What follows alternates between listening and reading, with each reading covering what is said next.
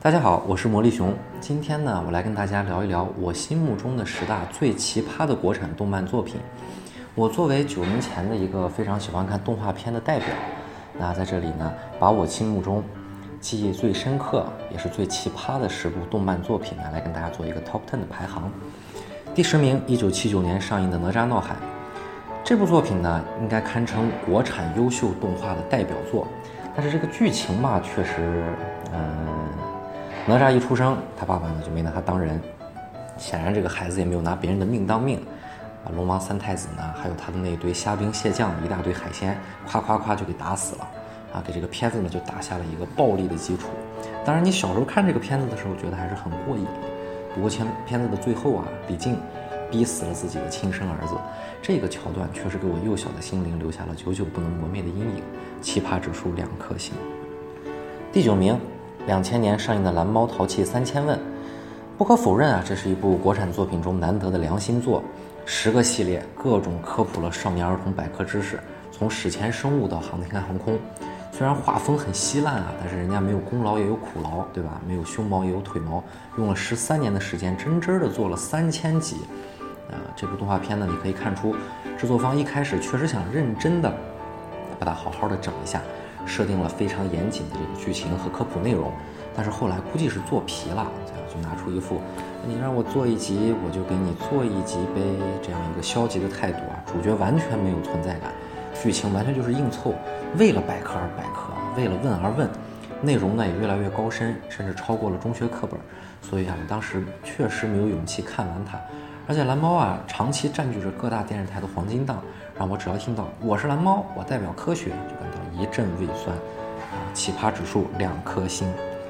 第八名，特别车队，一九九三年上映，这是第一部国产黑帮动画作品啊。注意，黑帮动画，而且啊，它特别难得的是剧情严谨，节奏不拖沓，反派很出彩。它的反派里面包括有这个大狒狒、独眼山猫，还有一个教父啊，场面非常的火爆。这个作品啊，我觉得其实挺好的，但是呢，只要把这个主角的狮子大象换成真人，简直就是反恐二十四小时。这个作品啊，确确实实不太适合给我们这个低幼儿童来看。所以呢，你不要老是说国产动漫 too young too simple sometimes naive，对吧？你也不能一上来就搞一个大新闻嘛，真的是给孩子看的吗？奇葩指数三颗星。第七名，一九九四年上映的《哈哈镜花缘》。这部作品啊是改编自中国十大古典白话名著《镜花缘》，它呢是一个幻想讽刺小说，非常的奇幻，也非常的讽刺，各种高级黑，讽刺辛辣，可以说得上是中国的《格列佛游记》。但是这个剧情啊过于高级黑，你这些表现作者愤世嫉俗、渴望美好的剧情，你说我一个没读过书的孩子怎么可能看得懂？我二十岁的时候啊，第三次看这部片子才算品出滋味来，而且啊，它的画风啊过于恐怖。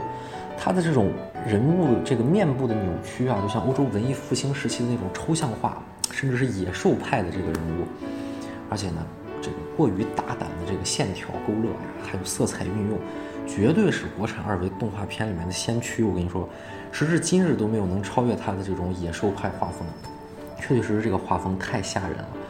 我记得有一个双面国的这个两个脑袋转来转去的。导致那个时候中央电视台每次播这个节目，吓得我都吃不下饭啊！奇葩指数三颗星。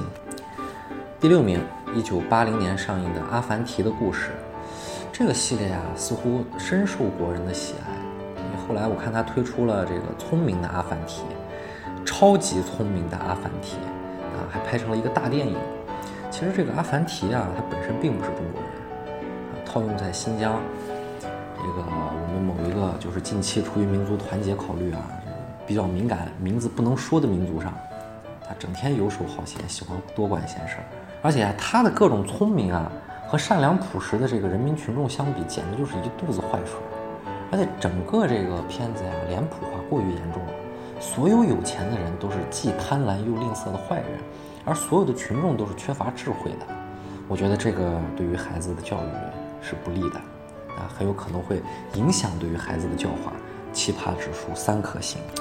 第五名，一九九三年上映的《黑猫警长》这个片子呀，我相信每个人都看过。我在这里也不是要黑他，但是你黑猫警长上来就毫不保留地表现出公检法本来就是一家，是吧？动不动就掏出手枪来，我代表人民，代表政府，你这是不是过分了一点？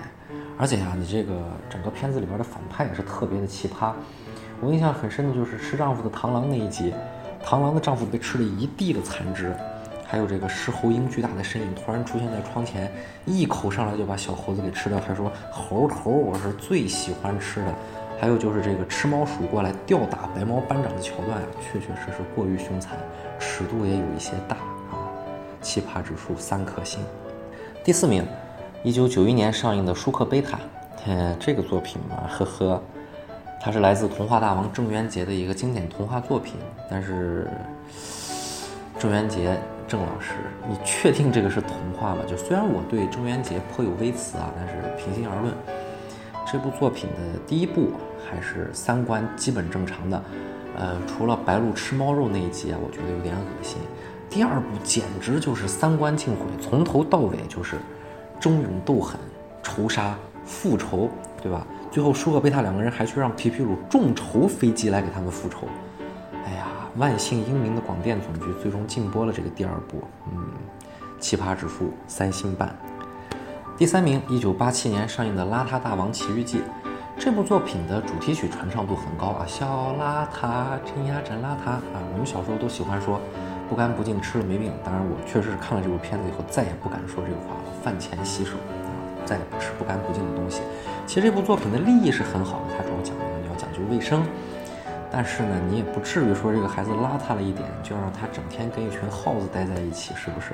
而且你这个过于阴森恐怖了，而且一堆一堆的老鼠尸体，你太惨烈了吧？打一仗夸夸夸死的一地都是，你也不用那个鲜血乱喷吧？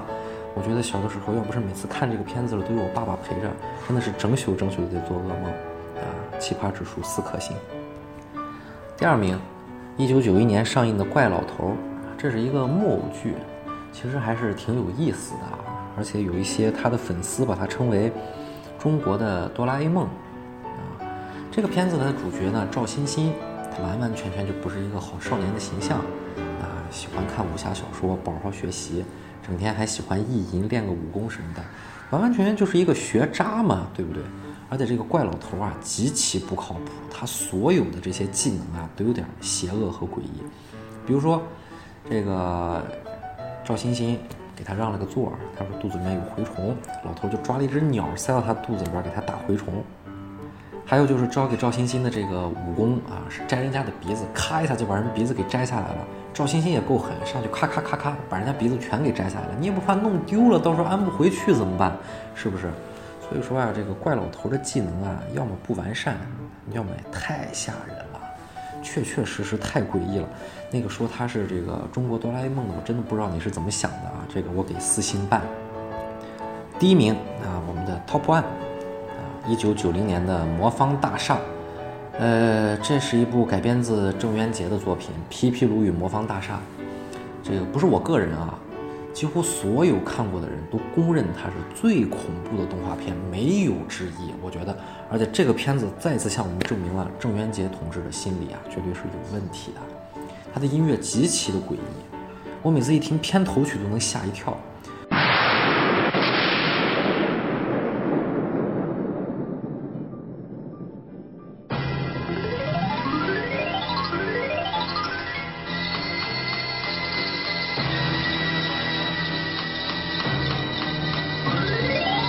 而且整个这个画面啊很幽暗，就像是恐怖片的设定。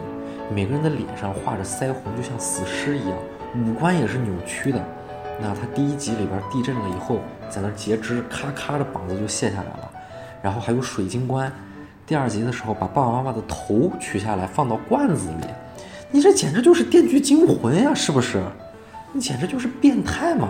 还一共制作了二十六集，万幸只播出了十集，现在也被禁播了啊。这真的能是孩子看的吗？啊，所以我一直觉得呀，郑老师，你们家郑雅琪啊，管你叫兄弟这个事儿啊，真的不能怨他。啊，魔方大厦，奇葩指数呢五颗星。那前面调侃了一下这十部作品啊，也是开了开玩笑。呃，比他们烂的作品啊，大把都是。只是这十部作品啊，确确实实给我的记忆太深刻了啊，在这里跟大家分享一下。好了，谢谢大家，今天就到这里吧，再见。